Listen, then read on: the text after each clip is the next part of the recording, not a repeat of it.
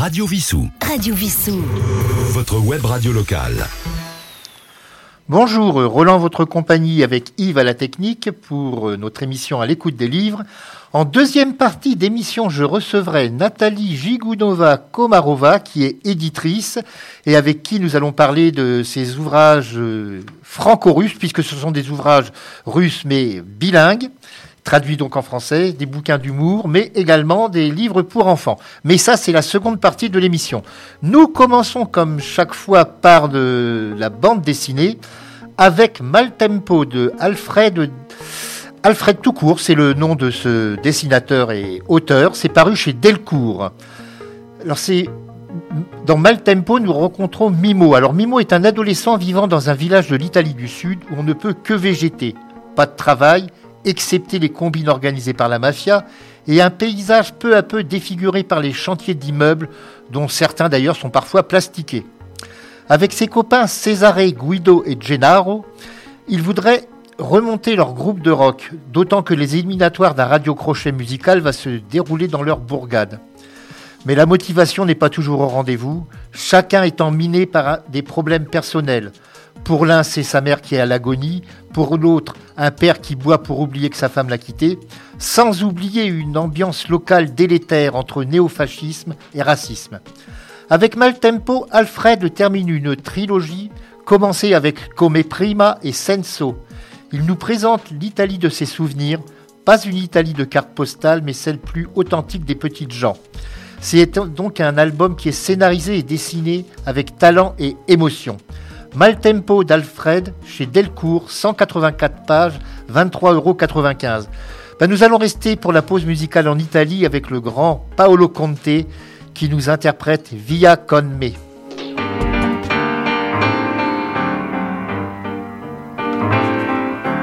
Via, via, vieni via di qui. Niente più ti lega questi luoghi, neanche questi fiori azzurri via via, neanche questo tempo grigio, pieno di musiche e di uomini che ti sono piaciuti. It's wonderful, it's wonderful, it's wonderful. Good luck, my baby, it's wonderful, it's wonderful, it's wonderful. I dream of you, chips, chips. Do do do do do, chip,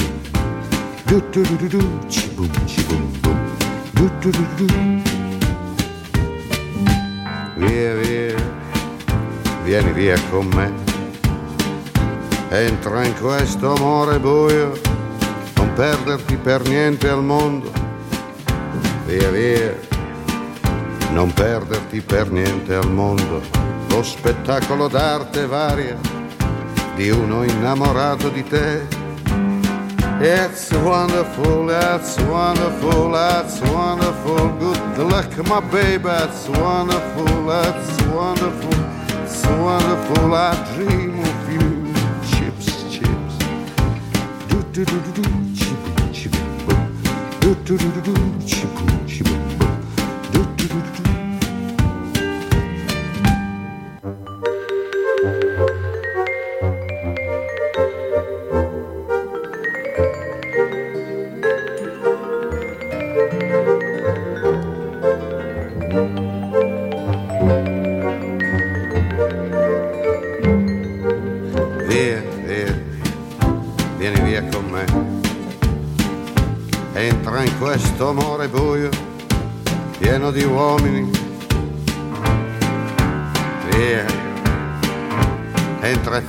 bagno caldo.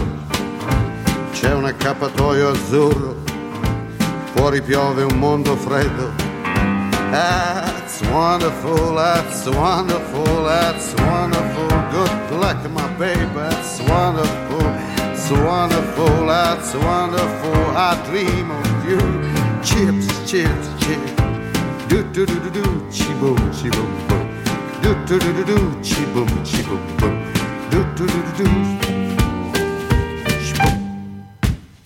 Radio Vissou. Radio Vissou. Votre web radio locale. Nous allons passer à la littérature jeunesse avec un très bel album paru chez Little Urban. Il s'agit du livre extraordinaire des Vikings.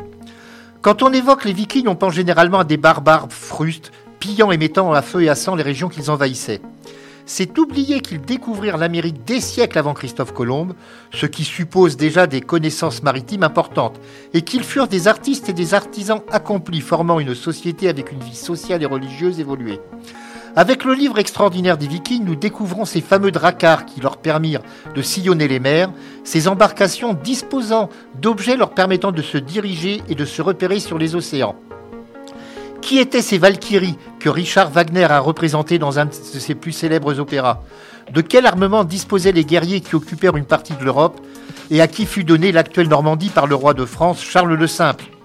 Des bijoux finement ciselés prouvent le sens artistique des hommes du Nord et les pages richement illustrées de cet album démontrent, s'il en était besoin, que leur civilisation mérite d'être redécouverte.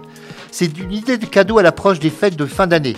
Le livre extraordinaire des Vikings, alors le texte est de Stella Caldwell, les illustrations d'Eugenia Nobati, traduction d'Emmanuel Gros, donc chez Little Urban, 80 pages, 23 euros.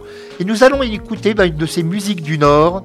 Alors une musique euh, qui s'appelle donc euh, Rhinelander par le groupe Folk.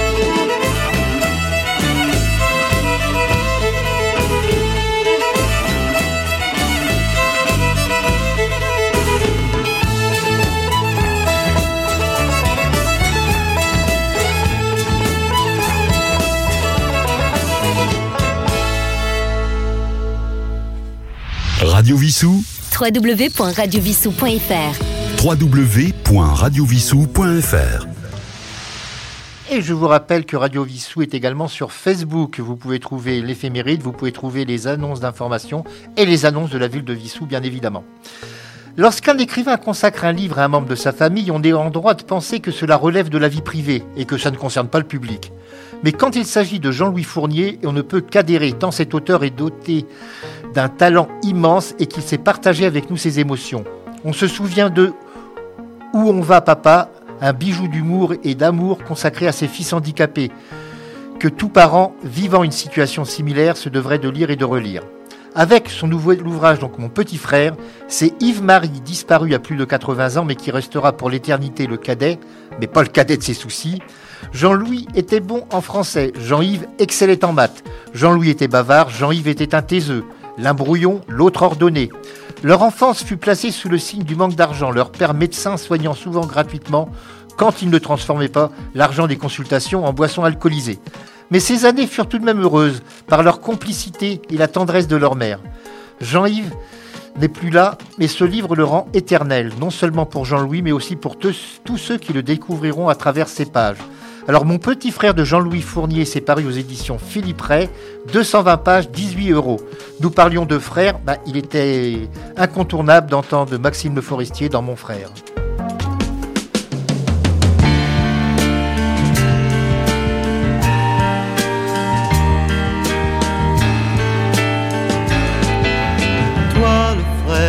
je n'ai jamais eu. Sais-tu si tu avais vécu ce que nous aurions fait ensemble Un an après moi, tu serais né. Alors on se serait plus quitté comme deux amis qui se ressemblent. On aurait appris l'argot par cœur, j'aurais été ton professeur à mon école buissonnière. Qu'un jour on se serait battu, pour peu qu'alors on ait connu ensemble la même première. Mais tu n'es pas là, à qui la faute?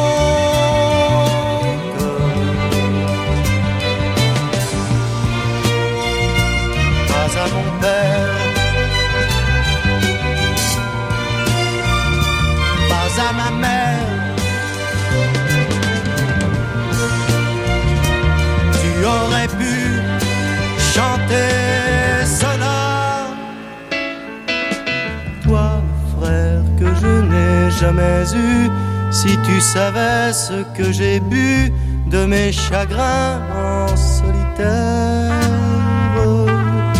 Si tu ne m'avais pas fait faux bon, tu aurais fini mes chansons, je t'aurais appris à en faire. Si la vie s'était comportée mieux, elle aurait divisé en deux les paires de gants, les paires de claques. Elle aurait sûrement partagé les mots d'amour et les pavés, les filles et les coups de la. Mais tu n'es pas là à qui la faute?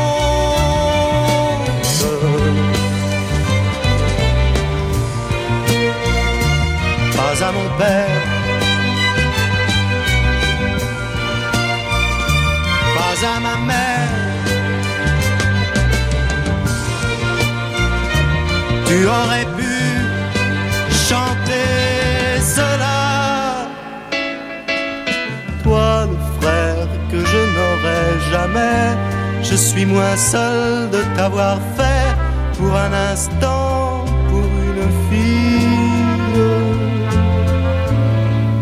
t'ai dérangé, tu me pardonnes Ici, quand tout vous abandonne On se fabrique une famille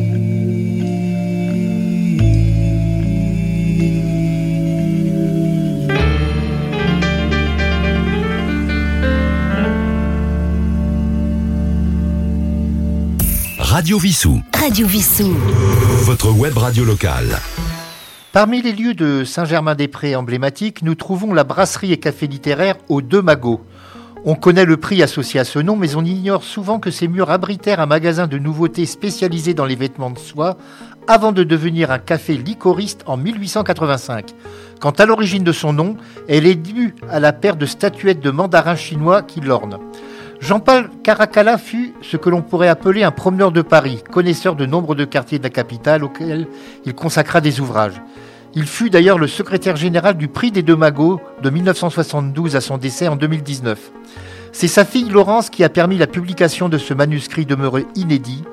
À travers ces pages, nous retrouvons les personnages ayant fréquenté les, ba- les banquettes et les chaises de ce lieu, parmi lesquels Rémy de Gourbon, Paul Léoto et les surréalistes parmi lesquels Robert Desnos et André Breton. Après Montmartre, Montparnasse devint le centre culturel et intellectuel parisien. Hommes de théâtre comme Marcel Errand et, plus près de nous, musiciens de jazz parmi lesquels Boris Vian, au demeurant également écrivain, n'oublions pas le prix littéraire qui récompensa sa première année Raymond Queneau, puis d'autres auteurs devenus célèbres comme Antoine Blondin, Sébastien Japrisot ou Bernard Franck, le lauréat de l'année 2023 étant Guy Bollet. C'est donc une, page de l'histoire historique et artistique de la capitale aux deux magots de Jean-Paul Caracalla, paru à la table ronde, 125 pages, 7,50 euros. Nous étions à Saint-Germain-des-Prés. Juliette Gréco nous dit qu'il n'y a plus d'après à Saint-Germain-des-Prés.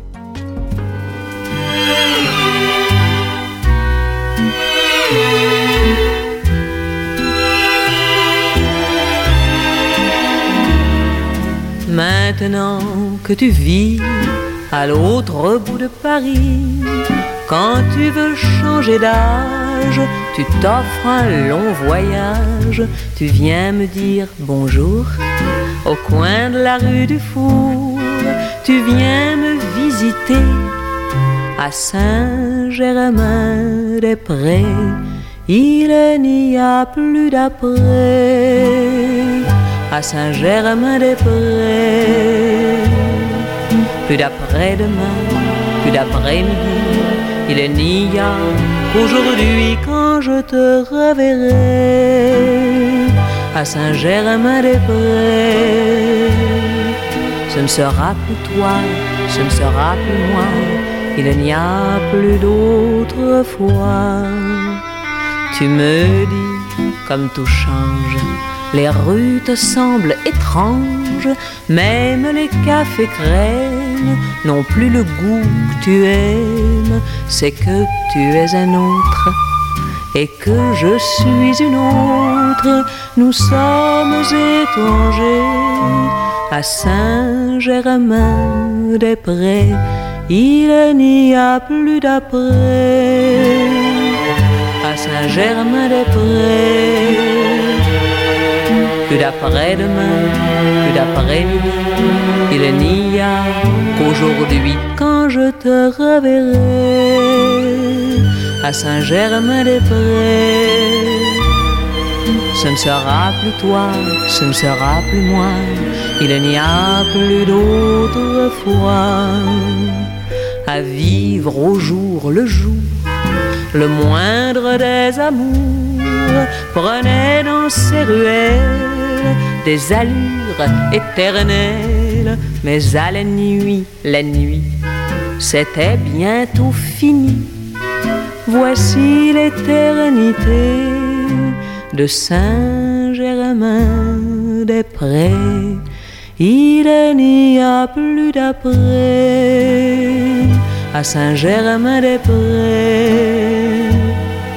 Plus d'après-demain, plus d'après-midi il n'y a qu'aujourd'hui quand je te reverrai à Saint-Germain-des-Prés. Ce ne sera plus toi, ce ne sera plus moi, il n'y a plus d'autre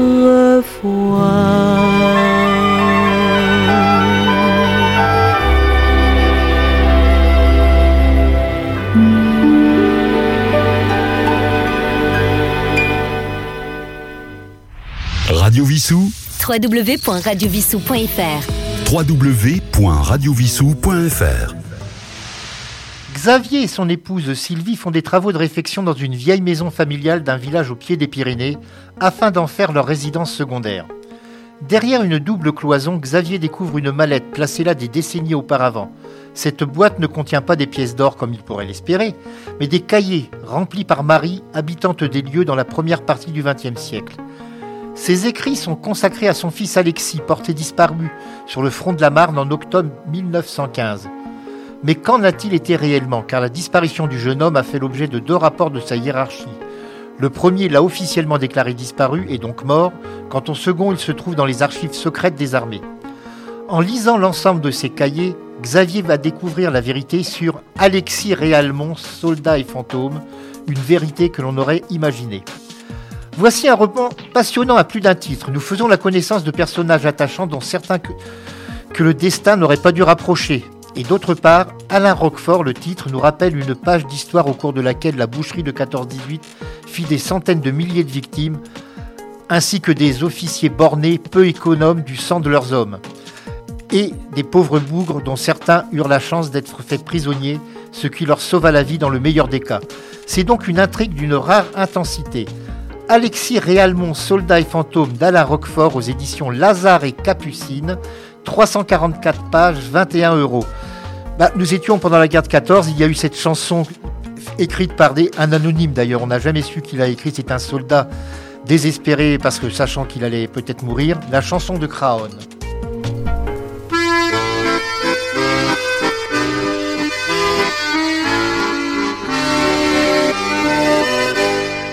Quand au bout de huit jours, leur peau terminée, on va reprendre les tranchées.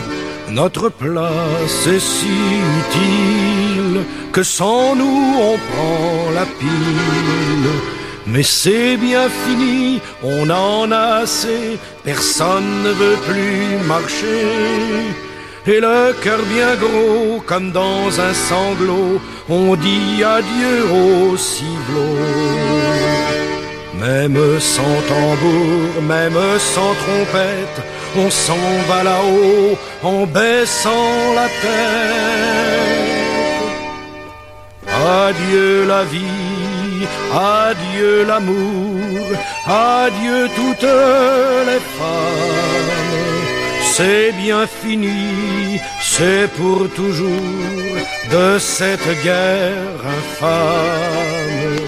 C'est à Crâne, sur le plateau, qu'on doit laisser sa peau. Car nous sommes tous condamnés, nous sommes les sacrifiés.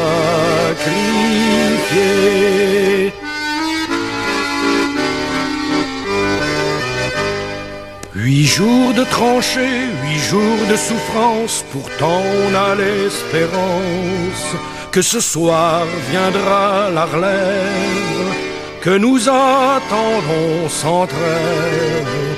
Soudain dans la nuit et dans le silence, on voit quelqu'un qui s'avance. C'est un officier de chasseur à pied qui vient pour nous remplacer. Doucement dans l'ombre, sous la pluie qui tombe, les petits chasseurs vont chercher leur tombe. Adieu la vie, adieu l'amour, adieu toutes les femmes. C'est bien fini, c'est pour toujours de cette guerre infâme. C'est à sur le plateau, qu'on doit laisser sa peau car nous sommes tous condamnés, nous sommes les sacrifiés.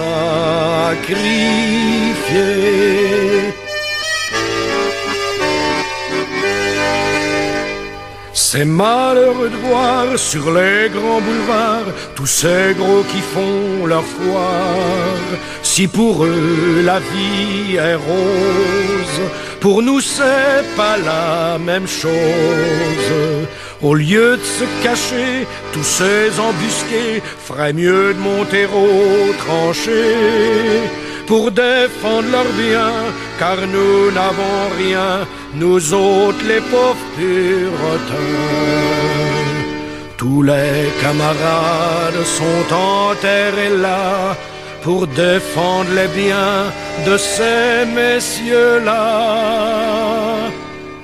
Ceux qu'on le pognon, ceux-là reviendront, car c'est pour eux qu'on crève. Mais c'est fini, car les trophions vont tous se mettre en grève. Ce sera votre tour, messieurs les gros, montez sur le plateau. Car si vous voulez faire la guerre, payez-la de votre peau.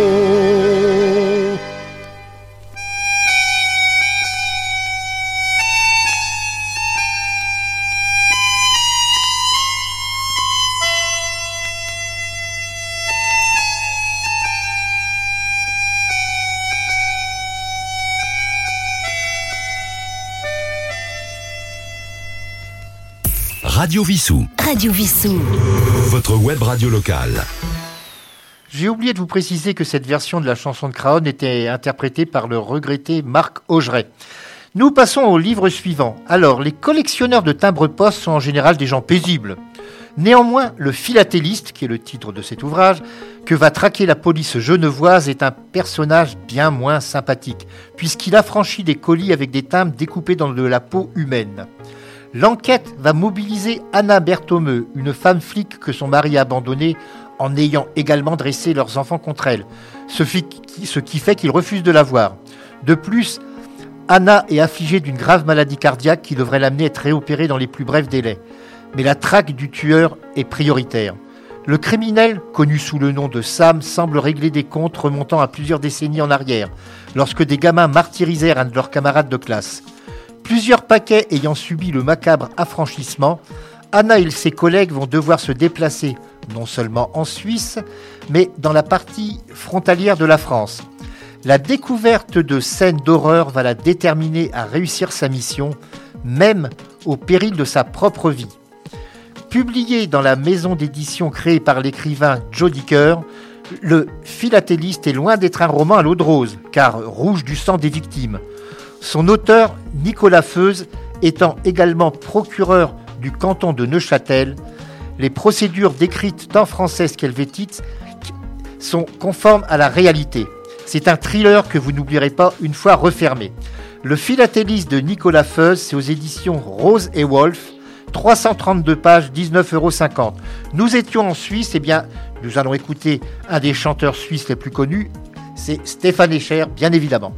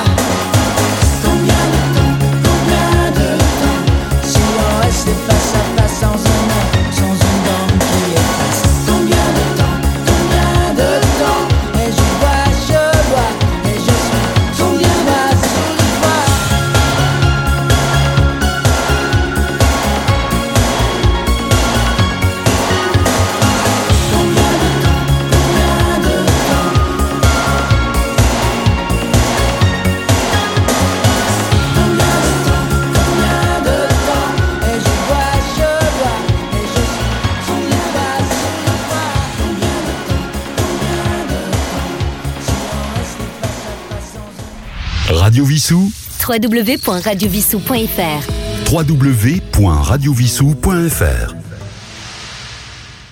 Avant de passer au dernier titre de cette première partie consacrée à l'actualité littéraire, je vous rappelle qu'en deuxième partie d'émission, je serai en compagnie de Nathalie Jigounova-Komarova pour parler des éditions Natania, de littérature euh, russe, l'humour et des livres pour la jeunesse. Mais passons au dernier titre de cette première partie. Le crime est aussi vieux que l'humanité, car s'il faut en croire la Bible, Caïn tua son frère Abel.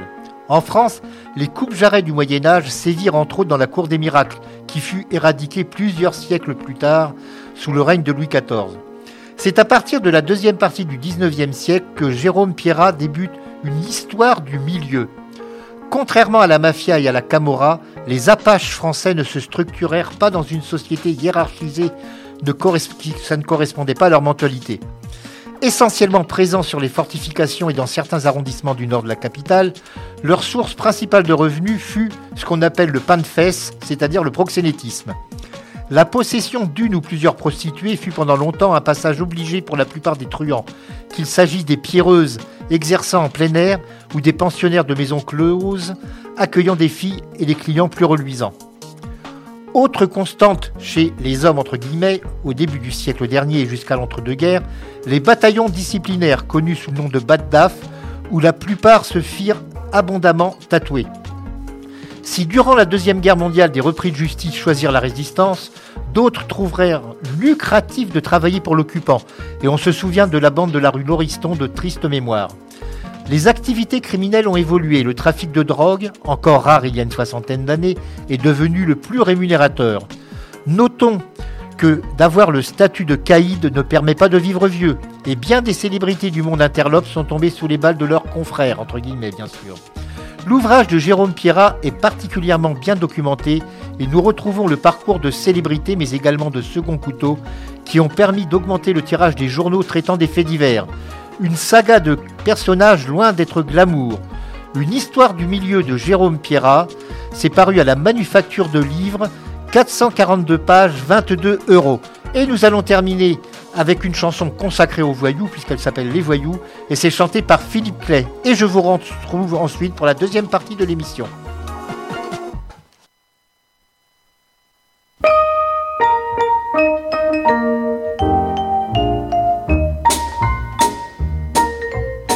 Voyous ont les mains bien trop blanches.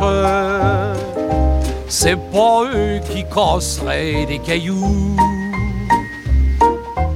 Ils marchent en s'appuyant sur les hanches, avec de la mollesse dans les genoux. Laissez passer les voyous, v'là les grands voyous font le commerce des cartes postales où on voit des dames peu habillées. Ou bien du côté de la place Pigalle, ils jouent les grands calmes énervés. Laissez passer les voyous, v'là les grands voyous ils sont bien souvent d'humeur méchante. Faut pas leur écraser les doigts de pied. Surtout si vous faites un mètre cinquante et 40 kilos tout habillé. Laissez passer les voyous, les grands voyous parfois en période électorale. Ils se transforment tous en écoliers pour aller à l'école communale. Voter plusieurs fois sans rechigner. Laissez passer les voyous, v'là les grands voyous, allez, allez, l'air mais tout n'est pas rose dans leur vie. Ils se tuent entre eux au coin des rues. Rien dans la rubrique nécrologie. On lève le trottoir et rien de plus. Laissez passer les voyous, v'là les grands voyous, v'là les grands voyous, v'là les grands voyous. Oh, bonjour monsieur. Oh, vous savez, moi je suis un tout petit voyou, hein. Radio Vissou, www.radiovissou.fr www.radiovissou.fr Eh bien, pour cette deuxième partie d'émission, j'ai le plaisir d'être en compagnie de Nathalie Gigounova-Komarova, qui est éditrice et qui va nous présenter des ouvrages, alors certains consacrés à l'humour russe, et nous ferons une petite incursion en fin d'émission pour des ouvrages pour la jeunesse. Nathalie, bonjour. Bonjour. Alors, je suis très content de vous avoir aujourd'hui au téléphone. C'est la première fois que j'ai quelqu'un de votre nationalité. Nous avons déjà eu des personnes de- du Québec, des personnes de Madagascar, mais je n'ai pas encore eu des personnes de la Russie. Vous êtes donc la première. Merci. Vous avez édité donc euh, trois ouvrages déjà dans votre maison d'édition qui s'appellent les éditions Natania. Trois ouvrages consacrés à l'humour russe. Alors, est-ce qu'il y a un humour euh, spécifique à la Russie? Oui, euh, c'est que l'humour est social. hein. De toute façon, c'est un moyen de communication qui permet de, de l'affirmation de soi et ayant une fonction de sociabilité. Et bien entendu, euh, qu'il y a toujours une petite différence selon selon le, contexte où on vit, selon les contextes historiques. Euh, beaucoup de, concours de circonstances qui permet à notre esprit à agir euh, d'une façon euh, d'une façon d'une façon euh, hum, spécifique. Hein, je m'entends. Voilà.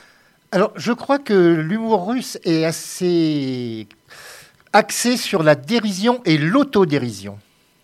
Tout à fait. Nous sommes, euh, j'ose pas dire que nous sommes les meilleurs, mais euh, on connaît quelque chose en matière. C'est vrai. Euh, c'est très typique pour l'humour russe. L'idée de, de, mettre en lumière aux lecteurs euh, francophones euh, l'état d'esprit de l'humour russe, parce qu'on parle beaucoup de l'humour anglais. Euh, on connaît un peu l'humour belge. On, euh, bah, le champion, bien, bien entendu, reste toujours l'humour français, mais euh, donc l'humour juif.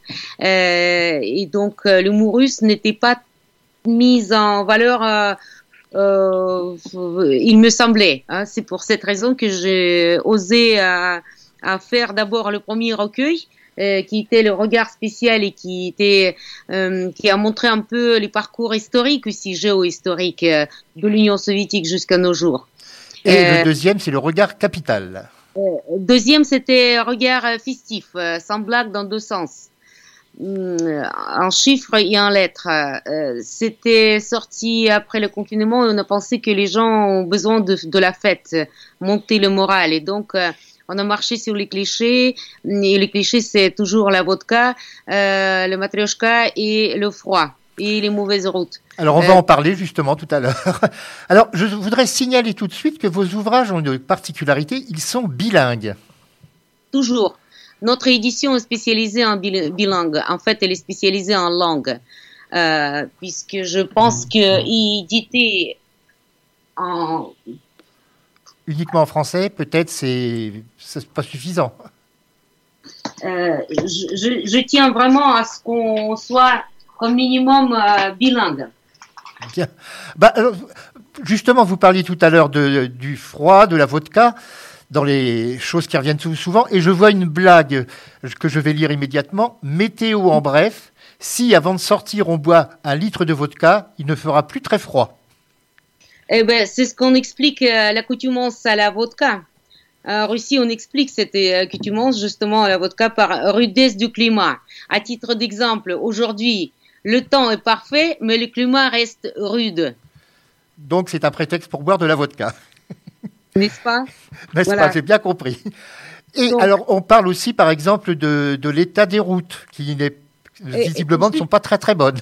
Juste, euh, si vous me permettez, donc euh, je fais le rattrapage sur le froid. Euh, c'est une hallucination causée par une insuffisance de taux d'alcool dans le sang. Vous voyez?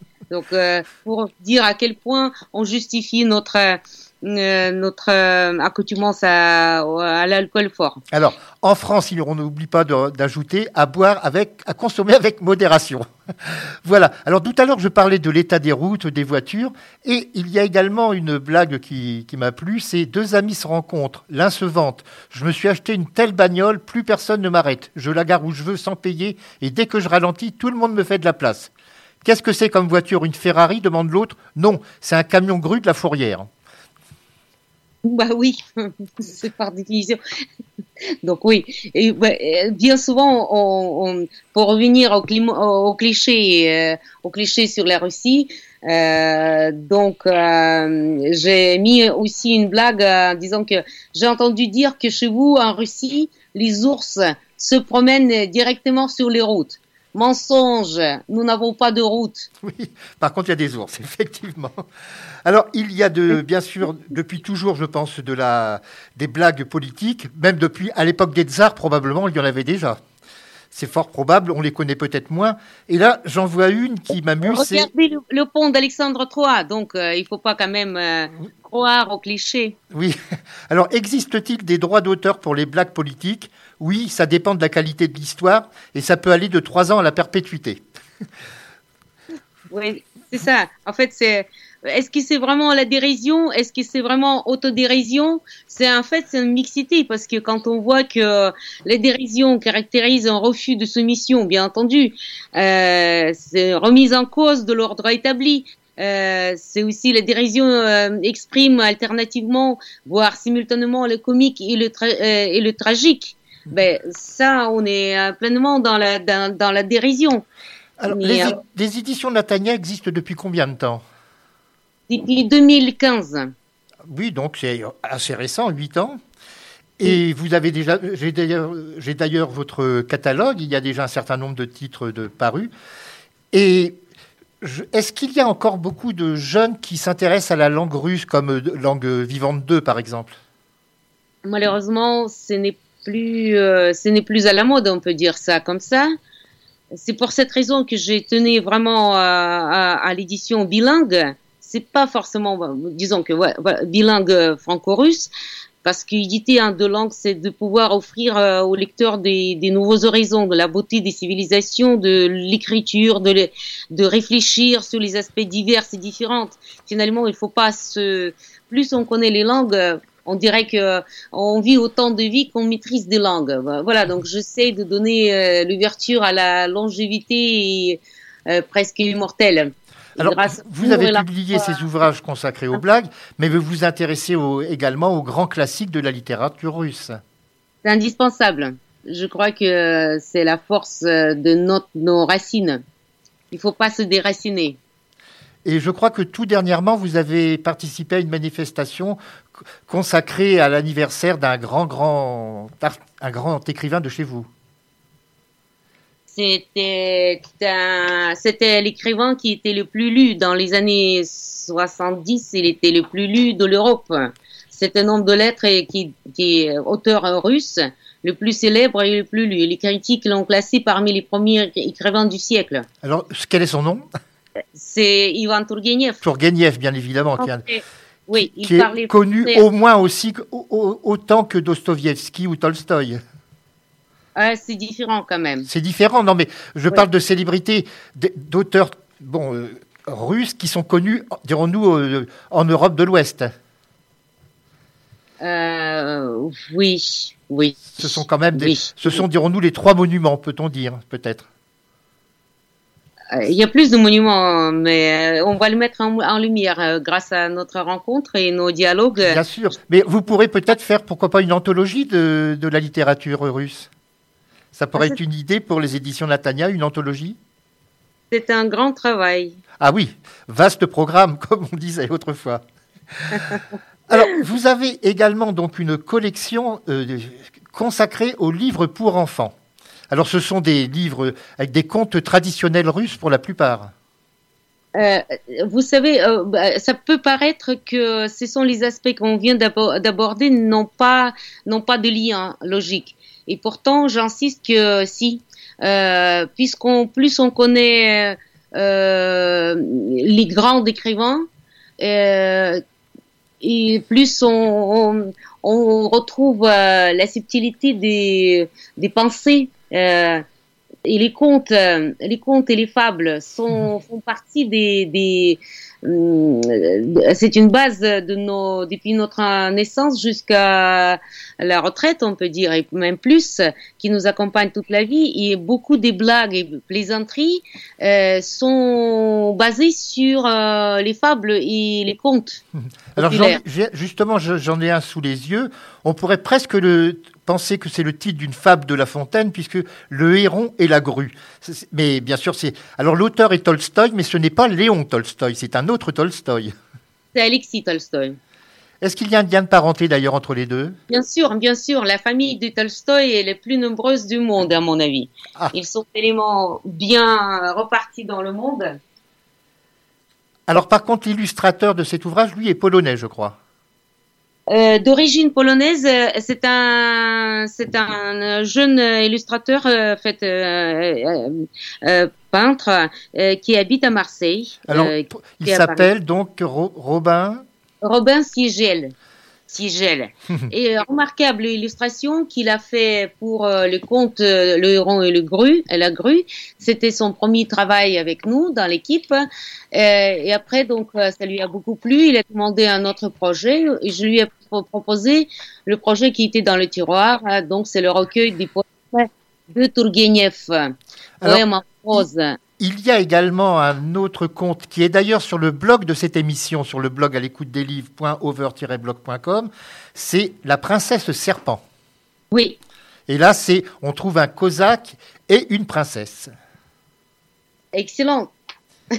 Oui, ah non, mais c'est pas c'est pas moi qui l'ai écrit, donc mais c'est- un c'est un conte que j'ai que j'ai apprécié, qui m'a fait qui m'a rappelé des contes un petit peu de Perrault ou de Grimm. Enfin, Mais il y en a encore bien d'autres, mais il suffit de toute façon, on peut trouver facilement le- les coordonnées de- des éditions Natania, je pense, sur Internet. Pour, pour si on veut retrouver certains titres de parus chez vous. Et euh, sur Internet ou dans les librairies, euh, il y a beaucoup de librairies qui euh, ont déjà apprivoisonné ces, ces comptes. Euh, surtout le, le- la librairie de réseau, si on nous entend dans les régions ou dans les villes autres que Paris, euh, c'est Gilbert Joseph qui reste toujours Mhm. euh, le grand représentateur de mes livres. Euh, donc, on a parlé de deux nouveautés de ce mois d'octobre. Euh, c'est La Princesse Serpent et euh, La Montagne de Cristal. Euh, normalement, notre maison d'édition n'est pas euh, été fondée pour euh, être comme la maison d'édition classique. Il était créé à la base de l'association, une association qui a eu pour but de soutenir les artistes dans toute leur expressivité artistique. Et notre but essentiel, c'était de mettre en valeur les jeunes qui ont les diplômes et qui cherchent le travail ou leur premier projet euh, éditorial. En tant qu'illustrateur ou en tant que euh, créateur des maquettes euh, spécifiques, quelque chose d'extraordinaire, ou nouveau, donner un nouveau regard sur l'art de l'imprimer les livres. Alors, j'ai oublié de préciser, j'aurais dû le faire dès le début de l'émission, que vous êtes non seulement éditrice, mais vous êtes linguiste, et on le constate, vous maniez parfaitement la langue française, et j'ai oublié de préciser que vous parliez huit langues, dont une morte, c'est le latin, mais Oui. enfin, c'est quand même une langue, donc sept langues vivantes et plus le latin. Beaucoup de gens doivent vous envier. Non, c'est que c'est le parcours euh, particulièrement ciblé à ma vie. Ben, disons que mon ma vie faite était faite euh, de, de voyages, de déplacements, de c'est pas de voyages touristiques, c'était les lieux de vie qui étaient différents. Donc selon les contrats, j'ai été un déplacement. D'ailleurs, la France c'est mon pays d'invitation en fait. Je suis venue en France sous contrat. Mhm. Euh, et donc c'était mon septième langue étrangère que j'adore hein, et que j'essaie d'améliorer de chaque euh, chaque instant, chaque jour de ma vie, et de ma présence en France. Bien, alors nous attendons les prochains titres de, des éditions Natania. Alors je rappelle qu'aujourd'hui nous avons parlé dans les livres pour enfants de la princesse serpent et, de, le, et du héron et de la grue. Nous avons donc évoqué cette collection Humour russe où il y a déjà trois titres de parus, c'est bien cela? Oui. Et ben, je pense que nous vous retrouverons probablement un autre jour pour d'autres titres lorsque d'autres titres paraîtront. Alors pour terminer cette émission, la tradition c'est de mettre une musique ou un une chanson en rapport avec euh, le sujet traité. Bah, le mieux, c'était quand même un titre traditionnel, c'est Katyusha. Alors, justement, j'ai une petite question à vous poser. Là, c'est interprété par les chœurs de l'Armée Rouge qui n'existent plus sous ce nom. Est-ce qu'ils existent encore sous un autre nom? Il existe toujours le cœur de l'armée rouge. Ah, ils ont gardé le nom? Oui. D'accord, très bien. Bon, bah donc on peut. Et- Alors, et ce titre, bah, c'est vraiment un titre traditionnel? Euh, c'est en plus c'est l'objet l'objet qu'on porte toujours hein, quand il fait moins 40 moins 70 euh, euh, donc c'est Valenki c'est ça? Non, non, non, c'est Katyusha. ah Katyusha Katyusha on chante toujours oui Et oui oui Et c'est un chant assez ancien, je présume. Mm, je peux pas vous donner la date de la création malheureusement je Non, mais enfin, c'est pas un titre qui vient juste de sortir, c'est un titre qui est devenu traditionnel, on peut dire. Tout à fait tout à fait et le plus aimé euh, et plus écouté euh, bien entendu Ah, je vous remercie d'avoir participé à cette émission aujourd'hui. Euh, je rappelle donc que je recevais Nathalie Gigounova Komarova, éditrice aux éditions Natania. Et maintenant, bah, nous allons partir en Russie avec les Chœurs de l'Armée Rouge. Radio Vissou. Téléchargez l'application sur votre mobile. Radio Vissou.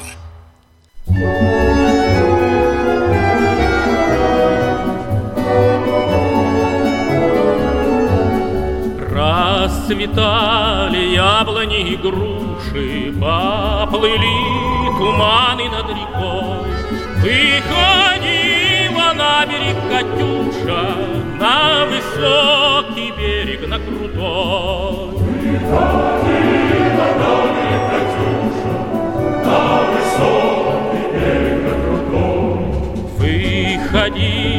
песню заводила Про степного сизого горла Про того, которого любила Про того, чьи письма берегла.